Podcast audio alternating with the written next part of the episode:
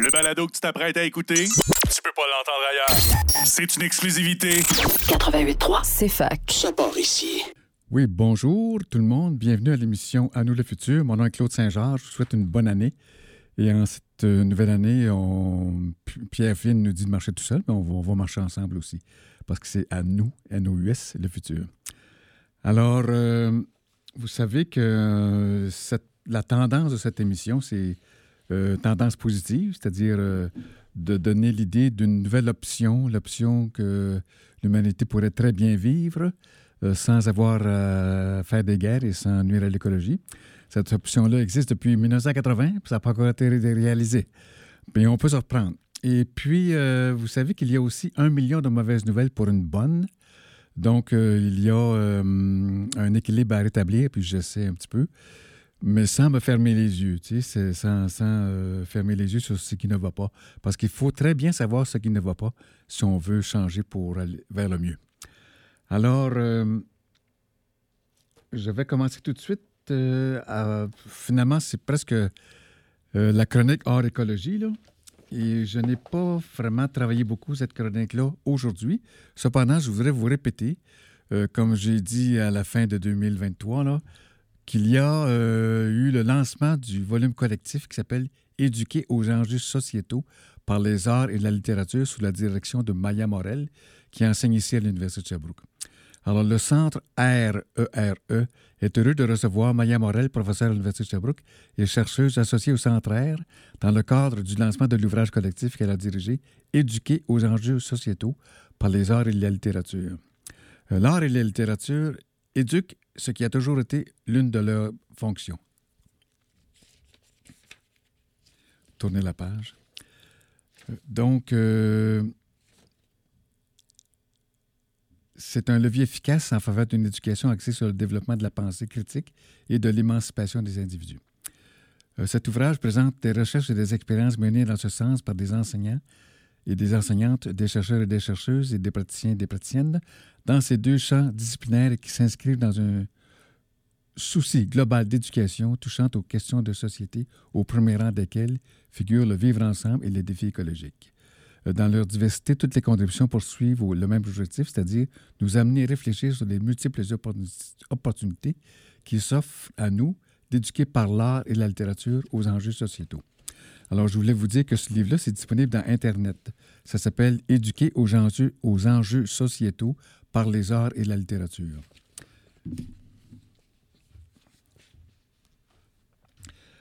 Ensuite, euh, ben, c'est la fin de la chronique hors euh, écologique pour cette fois-ci. Euh, Il y a des nouvelles spontanées qui arrivent. Là. Je me suis fait un plan de mission, puis j'ai quand même, je déroge déjà. Euh, il y avait une nouvelle hier soir qui disait que des organisations déplorent que des travaux d'abattage d'arbres et de ra- rablaiement des milieux humides aient commencé mardi sur le site de la future usine Northvolt, sans que le Québec n'ait tenu une véritable évaluation environnementale. Avec le début des travaux sur le site de la future usine Northvolt à Saint-Basile-le-Grand, plusieurs groupes environnementaux réclament de nouveau la tenue d'une évaluation environnementale indépendante. Selon ces organisations, s'obstiner à vouloir faire l'économie d'une évaluation environnementale indépendante pourrait s'avérer un pari coûteux. L'entreprise suédoise a commencé lundi l'abattage d'arbres en vue de la construction de son usine de fabrication de batteries pour véhicules électriques. Euh, Je ne sais pas si vous avez vu Henri Jacob euh, de l'Action boréale avec Richard Desjardins à la télé. Peut-être à 24-60, là. Ils critiquaient eux autres aussi euh, ce manque de BAP, d'évaluation de l'environnement, euh, avant un gros projet. Et euh, ils s'en attristaient beaucoup. Donc, l'entreprise, c'est sûr qu'elle veut faire des batteries pour véhicules électriques. C'est sûr qu'on a besoin un peu de véhicules électriques, mais nous oublions toute la question du transport collectif. Quand je dis nous, c'est le gouvernement du Québec. Selon le quotidien Le Devoir, Nordvool a obtenu un vendre- vendredi dernier son permis d'abattage d'arbres de la ville de Saint-Basile-le-Grand, au sud de Montréal. Plusieurs groupes environnementaux, dont le Centre québécois du droit de l'environnement, le CQDE, Équiterre, Nature Québec et la Société pour la nature et les parcs, section Québec, ont rappelé mercredi que ces travaux ont commencé sans qu'il y ait une véritable évaluation environnementale. Ça, c'est la presse. Euh, c'est Éric Pierre Champagne qui disait ça hier. Et rappelons que le projet de Nordvolt bénéficie d'aides publiques des gouvernements fédéral et provincial totalisant 7,3 milliards de dollars. Maintenant, je passe à l'UNESCO.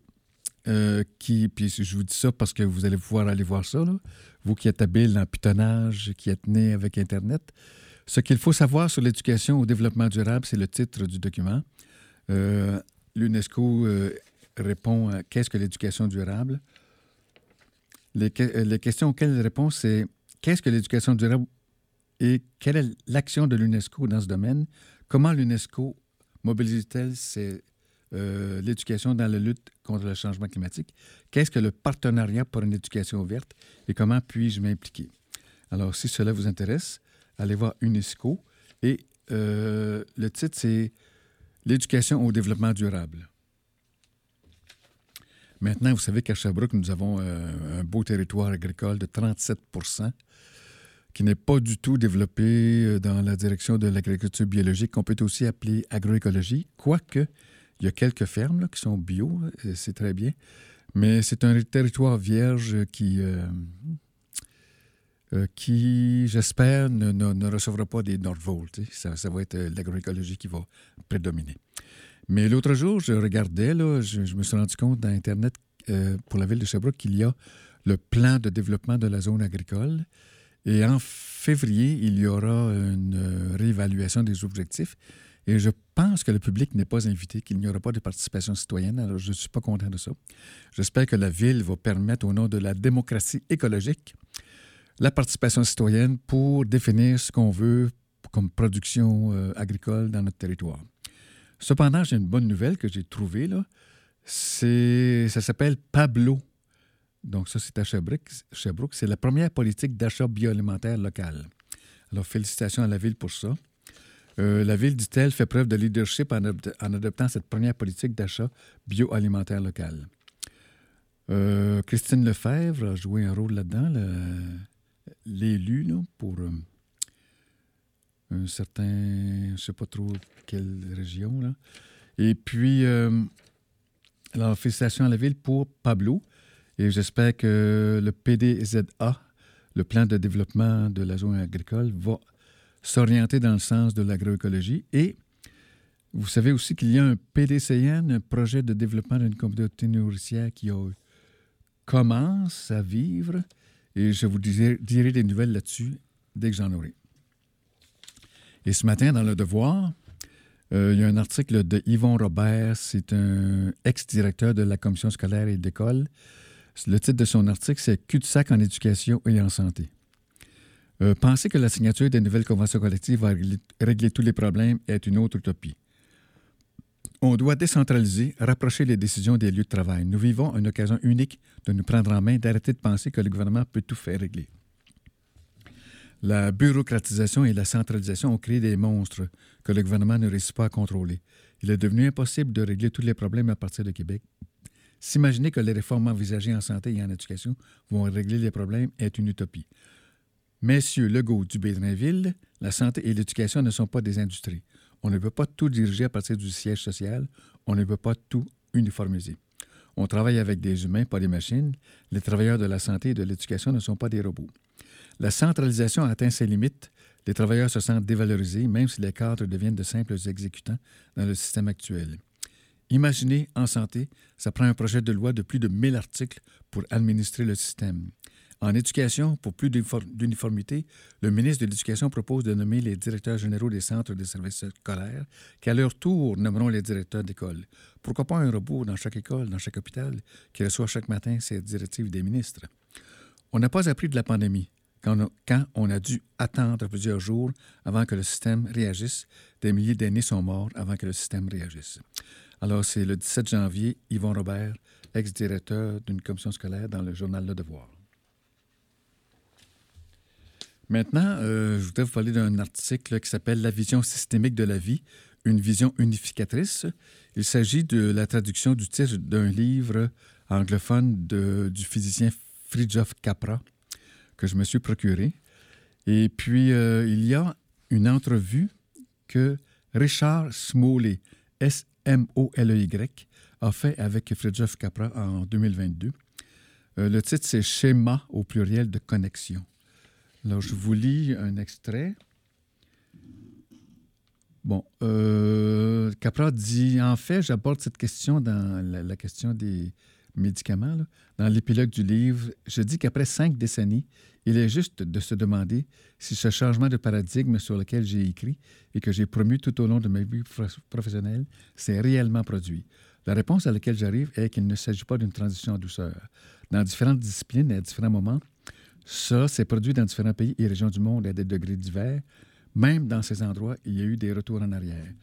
Euh, il parle du changement de paradigme, on va dire du paradigme newtonien et euh, cartésien au nouveau paradigme holistique, pacifique et féministe qui est en train de naître. Elle, dit plus loin, M. Capra, qu'avec ma collègue Hazel Henderson, je préconise le passage d'une croissance purement quantitative et différenciée à une croissance qualitative, car c'est ce qui se passe dans la nature. La croissance est évidemment un élément essentiel de la vie, mais dans la nature, tout ne croît pas dans, tout le temps. Alors que certaines parties d'un organisme ou d'un écosystème se développent, d'autres arrivent à maturité et déclinent. Cela intègre et libère les composants qui deviennent des ressources pour une nouvelle croissance. J'ai appelé cela la croissance qualitative pour la distinguer de la croissance du PIB euh, qui est promue par nos économistes. Ce changement est en train de se produire. Il existe une organisation européenne appelée Beyond GDP, au-delà du PIB, et diverses autres organisations qui promeuvent différents indicateurs économiques, mais c'est encore un point de vue euh, qui, ne prédomine pas. Alors, Capra continue. Quelle que soit votre activité ou votre profession, vous pouvez vous impliquer dans ce changement de paradigme, passant d'une vision fragmentée et, mécaniste à une vision holistique et systémique. C'est tellement vaste et profond que vous pouvez commencer n'importe où. Vous pouvez simplement commencer à recycler ou à revigorer votre communauté locale. Je dirais aussi aux gens que vous, n'êtes pas seul. Il y a déjà des milliers et des milliers d'organisations de base qui sont impliquées dans ce projet. Mon collègue Paul Hawken a écrit un livre qui est intitulé Blessed Unrest, dans lequel il dresse le portrait de nombreuses organisations citoyennes. Il suffit d'aller voir dans Internet, là, c'est très répandu. Alors, euh, j'ai photographié ce matin une page euh, de son livre euh, Unifying Systemic View. Et puis, il dit que l'éducation pour vivre de façon soutenable, mais dans les, décennies à venir, la survie de l'humanité va dépendre de la littératie écologique et de notre habilité à la comprendre et de vivre en harmonie avec ce que nous comprenons. Cela veut dire que l'écolittératie va devenir l'habileté primordiale pour les politiciens, les entrepreneurs et euh, toutes les professions, dans toutes les sphères. Et ça devrait être enseigné euh, dans toutes les parties de l'éducation, à tous les niveaux, du primaire à l'université. Alors, il s'agit de Fridtjof Capra, bon, qui parle. Et puis maintenant, on passe à des nouvelles, tu sais. Euh, je voudrais vous parler du réseau environnement santé. Bon, c'est français. Ça n'existe pas encore ici. Là. Il y a peut-être des équivalents plus petits. Euh, l'adresse courriel, c'est contact à commercial réseau Tradunion environnement Tradunion santé.net. Je voulais vous souligner qu'il il existe une loi santé environnementale pour réussir la révolution de la santé, du moins dans les euh, projets de ce réseau-là. ce réseau-là souhaite que la France adopte une loi santé environnementale pour réussir la révolution santé. On dit que par rapport à la France, le Japon a 24% en moins de maladies, maladies chroniques et 22 en moins de dépenses de santé. Donc, euh, c'est possible de, s'améliorer. Euh, il faut protéger les générations futures. Aucun bébé ne, ne doit naître prépollué. L'environnement d'aujourd'hui conditionne la santé des générations futures. Jamais l'humanité n'a été confrontée à un fardeau aussi important de maladies en lien avec le système hormonal, comme le cancer du sein, du testicule, de l'ovaire, de la prostate, troubles du développement du cerveau, diabète, obésité, non-descente des testicules à la naissance, malformation du pénis et détérioration de la qualité spermatique, comme l'ont rappelé les scientifiques dans Halte à la manipulation de la science. Euh, donc, leur grande loi de la santé environnementale qu'ils proposent aurait 16 mesures structurantes. Je vous en donne quelques exemples. Par exemple, euh, exemple excusez la répétition, créer l'Institut français de recherche en environnement santé, pour piloter la recherche en santé environnementale autour d'un axe majeur, décrypter l'exposome et l'épigénome. Aussi, introduire des volets santé-environnement dans les plans de santé publique. Également, développer la démocratie sanitaire, intégrer la dimension sanitaire dans les plans et projets urbanisme durable. Personnellement, j'ai essayé ici au conseil municipal de la ville de Sherbrooke et je n'ai pas eu du tout de réponse pour le moment. C'est pourquoi je vais plus profondément. Alors, euh, aussi, euh, le réseau environnement santé nous dit euh, que c'est important de faire une intégration de la dimension sanitaire dans les, plans, dans les plans et projets urbanisme durable. Pourquoi? C'est que les données scientifiques sont suffisamment bien établies pour considérer que la conception de la ville est en soi un facteur majeur de santé tant positif que négatif. Par exemple, la ville, dans sa forme et son fonctionnement, qui consomme 75 des combustibles fossiles, est la principale source d'émissions des gaz à effet de serre, 75 euh, dont la principale responsable du dérèglement climatique en cours avec les conséquences sociales et sanitaires catastrophiques attendues. Ce sont les villes. Donc, euh, on dit que la crise sanitaire est une composante de la crise écologique. La crise écologique se définit comme la conséquence de l'activité humaine et la crise sanitaire doit être considérée à ce titre comme la quatrième crise écologique. Alors, une autre petite nouvelle, c'est que euh, il, y aura euh, le 29 janvier prochain à midi un Zoom à propos de la santé. Euh, c'est la santé durable, qu'est-ce que c'est? Je pense que c'est organisé par M. Després qui a écrit un livre là-dessus là, à, l'Université Laval. Fait que je vous, je vous encourage vraiment à écouter ça. La santé durable, qu'est-ce que c'est? 29 janvier 2024 à 12 h et vous pouvez vous inscrire d'avance. Et puis, comme bonne nouvelle, c'est à Palo Alto, aux États-Unis, euh, une ville où il y avait beaucoup de meurtres euh, en 1992. Et 31 ans, 31 ans plus tard, après beaucoup d'efforts de la ville, il y a eu zéro criminalité en 2023. Alors, félicitations à Palo Alto. J'ai appris ça dans le Good News Network que je reçois à tous les jours, comme vous pouvez vous aussi vous les recevoir. Et je me rends compte qu'il est 11h20, puis à 11h15, c'est censé être une publicité. Je vous reviens dans quelques instants. Merci beaucoup. Alors, bonjour, ici Claude Saint-Jean pour nous le futur. Je continue les nouvelles. Bon, celle-ci date d'octobre 23, mais c'est Slow Food. Euh, bon, c'est malheureux qui ne s'appelle pas en français. C'est la nourriture lente. Euh, planter le futur, respecter les animaux et protéger la planète.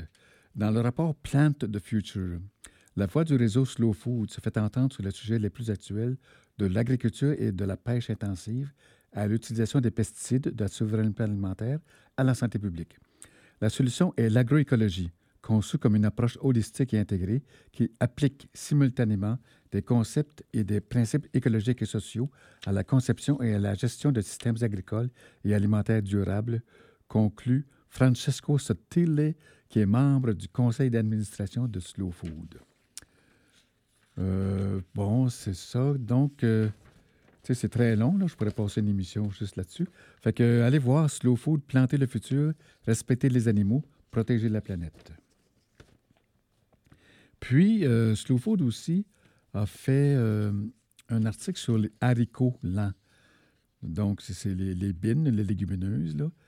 Euh, fait que ça dit que les légumineuses, c'est bon pour le climat avec d'innombrables priorités, propriétés sanitaires. Les légumineuses sont des alliés parfaits pour une nutrition plus durable et plus respectueuse de l'environnement. Et sans oublier que pour la santé aussi, euh, vous avez Michael Greger, le médecin qui a écrit euh, comment, comment ne pas mourir de 15 maladies chroniques, qui est absolument en faveur des, légumineuses pour la santé, pour les protéines et tout ça. Alors, je voulais vous, rappeler, si je ne vous l'ai pas déjà dit, qu'il existe un nouveau gaz qui s'appelle le magné-gaz qu'on peut faire à partir des usines de traitement des déchets humains dans les villes. Euh, on peut s'en servir dans les automobiles euh, thermiques, comme celles qui utilisent le pétrole, Mais au lieu du pétrole, c'est du magnégaz. Et puis, euh, le déchet, c'est de l'oxygène dans l'atmosphère. Alors, c'est un scientifique qui s'appelle Ruggero Maria Santilli, S-A-N-T-I-L-L-I, qui a développé ça. Moi, j'ai entendu parler de ça à un congrès sur l'hydrogène à Montréal il y a une dizaine d'années. Et puis, euh, tu sais, il y a de la misère à se faire écouter, à se faire valoir, parce que les compagnies pétrolières le combattent beaucoup. Mais bon, sachez que le magnégaz existe, M-A-G-N-E-G-A-S, et vous pouvez vous informer là-dessus. Euh, maintenant, j'arrive à une autre partie de l'émission, c'est l'atelier du futur. Oui, ça existe, des ateliers du futur. L'autre jour, j'ai retrouvé euh, dans mes boîtes une ancienne carte géographique du Québec euh, sur laquelle j'avais mis, par exemple, le monorail. C'est un, une sorte de tramway sur roue qui est élevé, qui a été inventé par un Québécois. Et puis, finalement, à Montréal, c'est le Rennes qui l'a remplacé. Là. Beaucoup, les écologistes n'étaient pas contents. Mais en tout cas, c'est la question politique. Là. Le REM a remplacé le monorail, mais le monorail pourrait être partout au Québec entre les grandes villes et entre les régions. Alors, sur ma carte géographique, j'avais mis des monorails partout.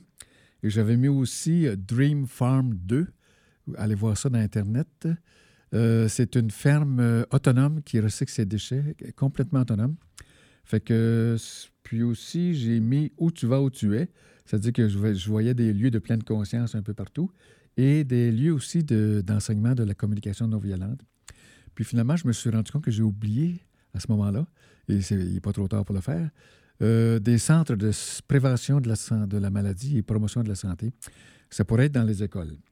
Alors, euh, donc, c'est ça, c'était mon exercice d'atelier du futur il y a quelques années. Et puis, euh, comment vous... Je vais continuer, là. disons que l'atelier du futur, c'est...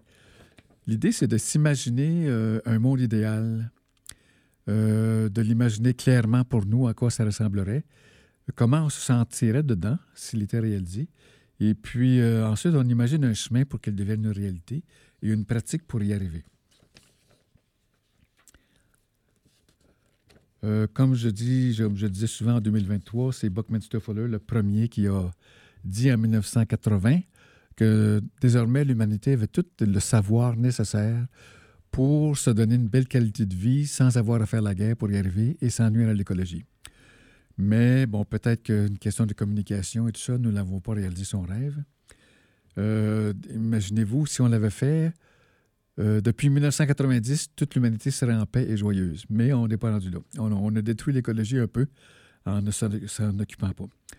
Alors, euh, un atelier du futur, l'idée, la première personne qui s'est occupée de ça, je pense que c'est donc, c'est un peu flou. Là. Il y a Robert Jonk, J-U-N-G-K, euh, qui a travaillé là-dedans. C'était pour euh, imaginer le futur. Puis, il y a Elise Boulding, une sociologue, partant de l'idée que le futur n'est pas écrit. Elle a fait des ateliers euh, pour donner le droit aux utopies de vivre. Puis le sien, c'était imaginer un monde sans armes, a world without weapons. Fait que, à force de le faire, après plusieurs ateliers, elle a écrit quelques livres sur la construction de la paix et d'une société euh, sans guerre, à quoi ça ressemblerait? Euh, parce que son idée de base, c'était que les écologistes qui sont pacifistes euh, n'avaient aucune idée de à quoi ressemblerait une société écologique et pacifique. Fait qu'il faut vraiment y penser d'avance. Et puis, c'est pas juste y penser d'avance, ce n'est pas juste pour une question d'efficacité, c'est aussi une question de, émotionnelle. Euh, pour ne pas avoir peur de cette société-là, pour ne pas avoir peur d'y arriver. Parce que les gens, euh, dans le fond, ont peur d'une société heureuse. Ils ne savent pas trop comment qui, vivraient là-dedans. Alors, en quoi ça consiste un atelier du futur? Disons que c'est imaginer un beau futur en s'appliquant pour bien le réaliser et en s'entraidant. Et cela crée des hormones de bonheur, c'est-à-dire livre beau, bien bon. Je vous ai déjà parlé de ça en 2023. Si tu imagines le beau, ça te donne euh, de la dopamine. Si tu t'appliques pour bien le réaliser, ce beau-là, ça te donne de la sérotonine. Et puis, euh, si tu t'entraides, c'est de la cytocine. Euh, il manque l'endorphine pour avoir ta dose des OSE. Ça, c'est par la, marche. On peut marcher ensemble. Un, un bon pas, là. Et puis, ça donne l'endorphine, puis en même temps la santé. Alors, la prémisse, c'est que vous vivez, vous vivez 150 ans en état de bonheur, en santé, en éducation permanente, en conscience, et ce, dans un nouveau monde abondant, en paix, écologiquement correct, socialement correct et solidaire. Alors, une première phase, c'est la phase de l'exploration. Décrivez, selon votre perception, ce nouveau monde. Et dans celui-ci, votre manière d'être, votre mode de vie, vos émotions selon vos désirs et votre personnalité et votre imagination. Deuxièmement, proposez un chemin, une stratégie pour y arriver.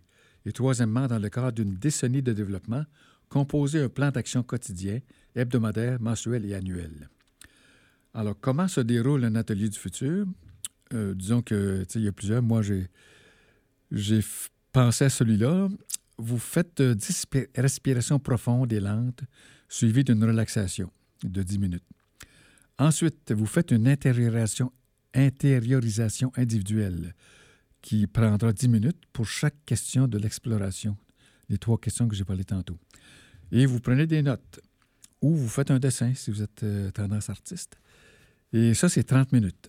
Après ça, troisièmement, il y aura un partage entre participants et participantes et ça, c'est un autre 30 minutes. Et finalement, une marche extérieure d'une vingtaine de minutes.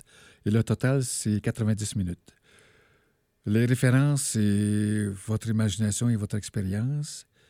Et puis, euh, deuxièmement, ben, c'est un contexte bibliographique existant sur demande. Vous pouvez me le demander. Vous pouvez même le demander au poste, puis j'en parlerai à la euh, prochaine émission. Alors, euh, l'atelier du futur, moi j'appelle ça un soleil mental qui nous éclaire. Euh, il y a une, citation qui est de Richard Wagner. La joie n'est pas dans les choses, elle est en nous. Donc, j'ai écrit un petit texte euh, et ça s'appelle Rupture. Je fais une rupture mentale avec le présent, qui est armé, violent, injuste et écologiquement incorrect. Euh, pour installer mentalement les prémices de l'existence d'un monde sans armes et sans combustible fossile.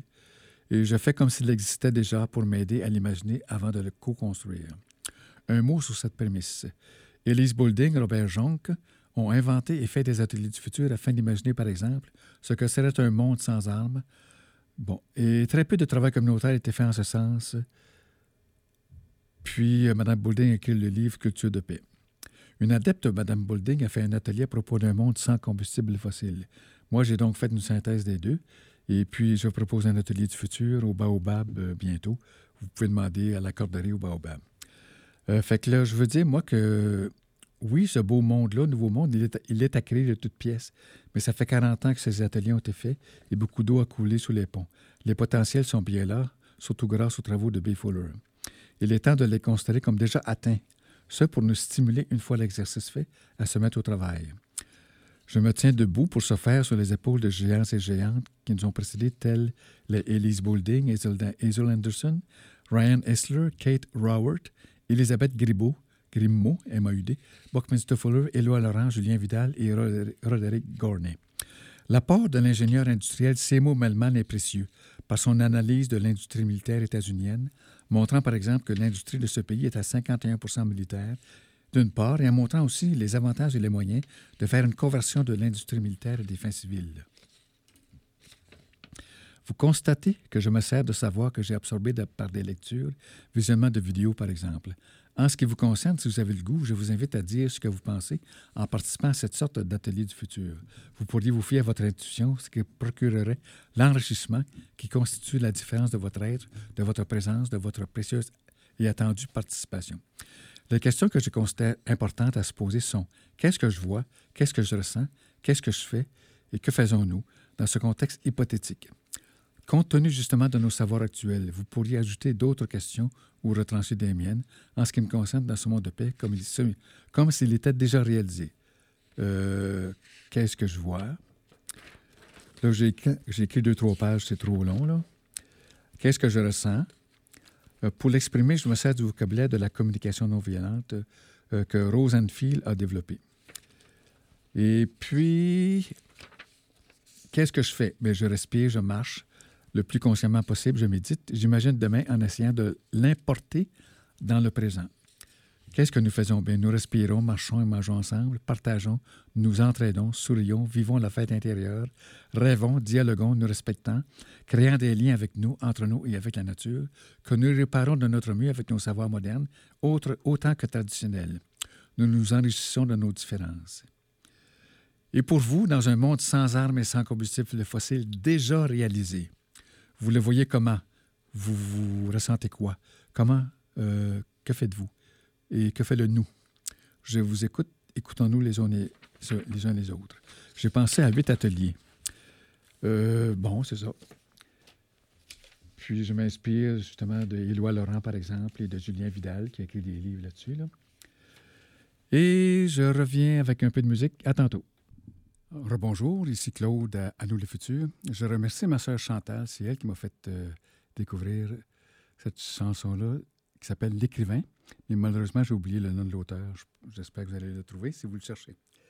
Fait que euh, je vais vous parler aussi des émotions de la Terre. Il y en a une qui s'appelle la solastalgie, qui est manquer de chez soi tout en étant à la maison. Euh, ça vient du latin solatium, qui signifie confort, et est combiné avec le grec algia, qui signifie douleur. C'est un lieu autrefois source de confort, détruit avec le sentiment de sécurité, de sûreté et d'identité de chacun.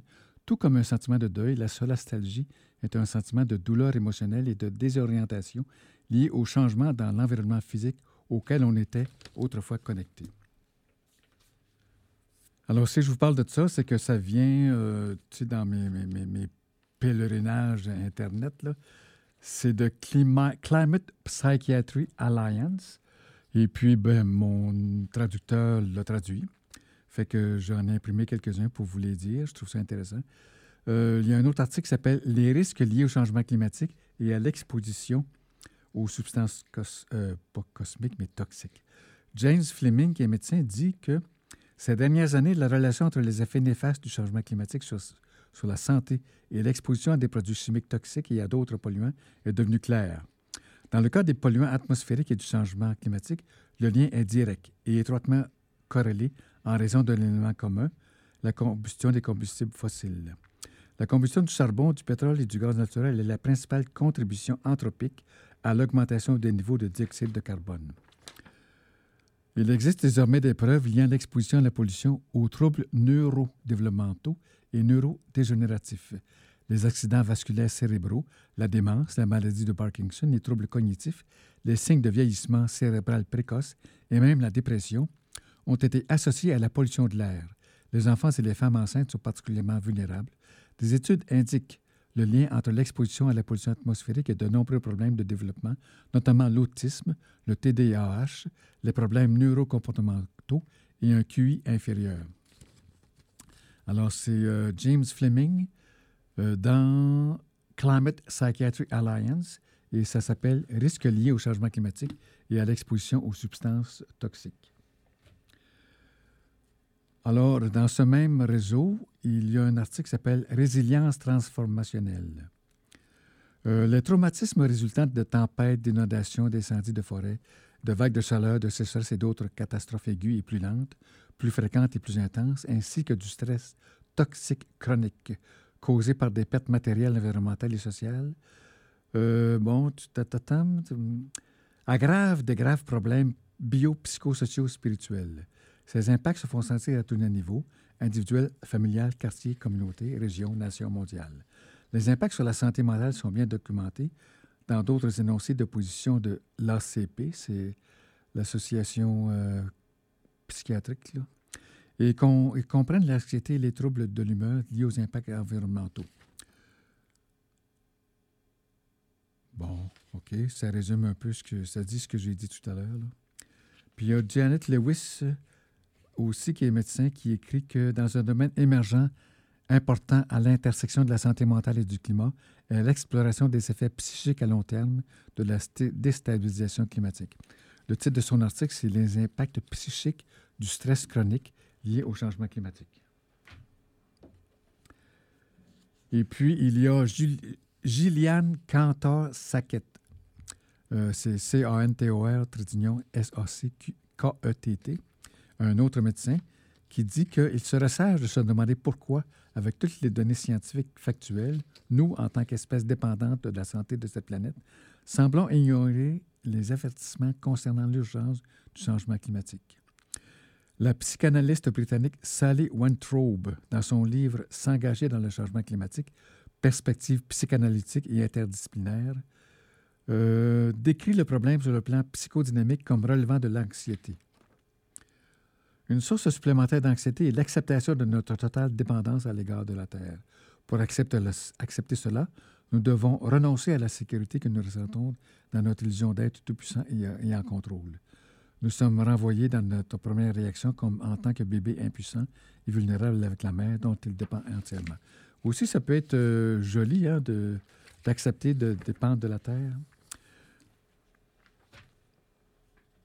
Et puis, Climate Psychiatry Alliance, euh, par la plume de Elisabeth Haas, H-A-A-S-E, dans un article qui s'appelle La pollution de l'air.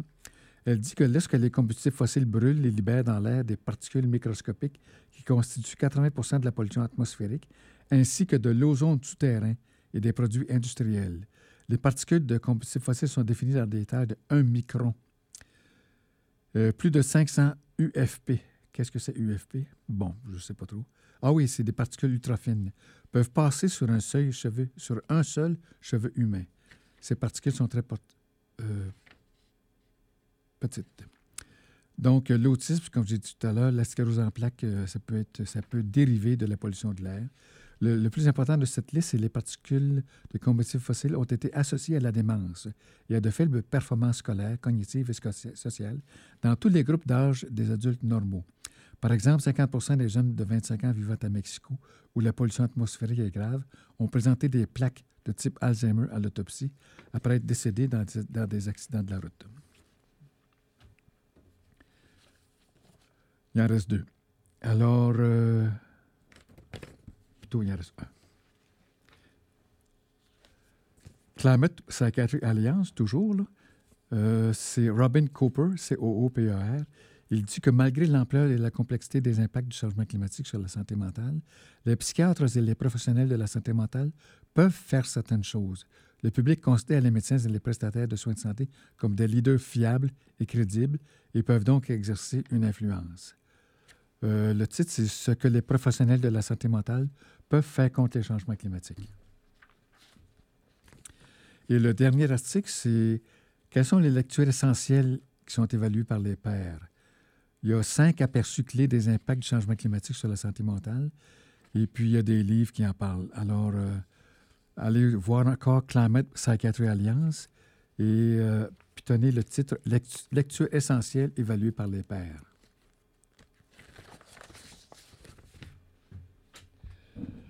Et là, je me dirige vers le livre Les émotions de la Terre, dont j'ai parlé souvent en 2023, mais je voudrais euh, citer quelques extraits d'une page. Là.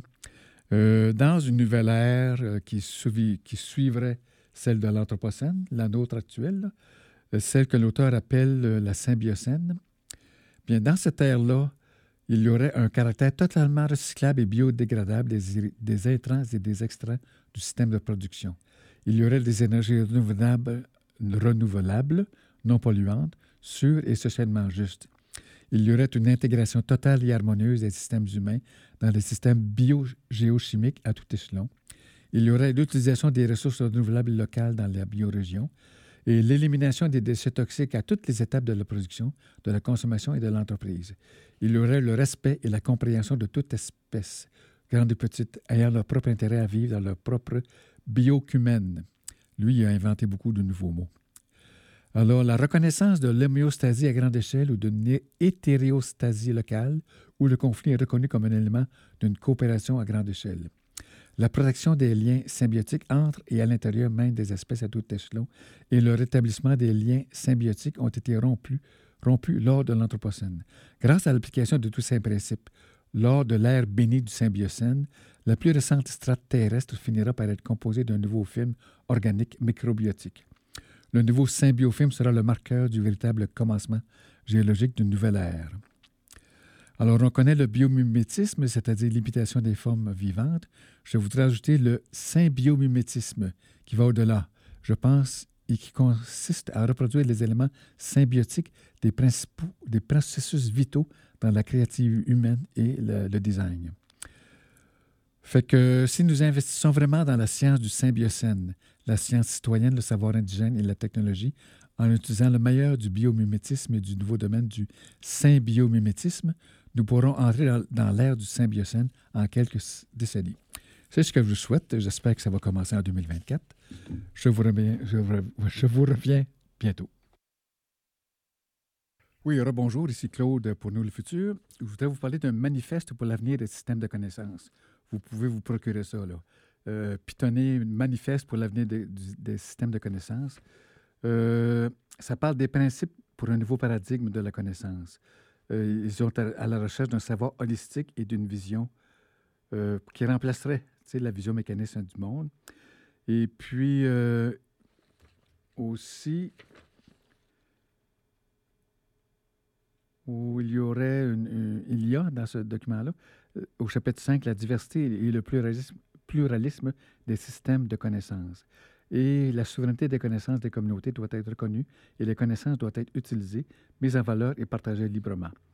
Alors, ce sont les principes pour un nouveau modèle de connaissances qui garantissent une planète en bonne santé.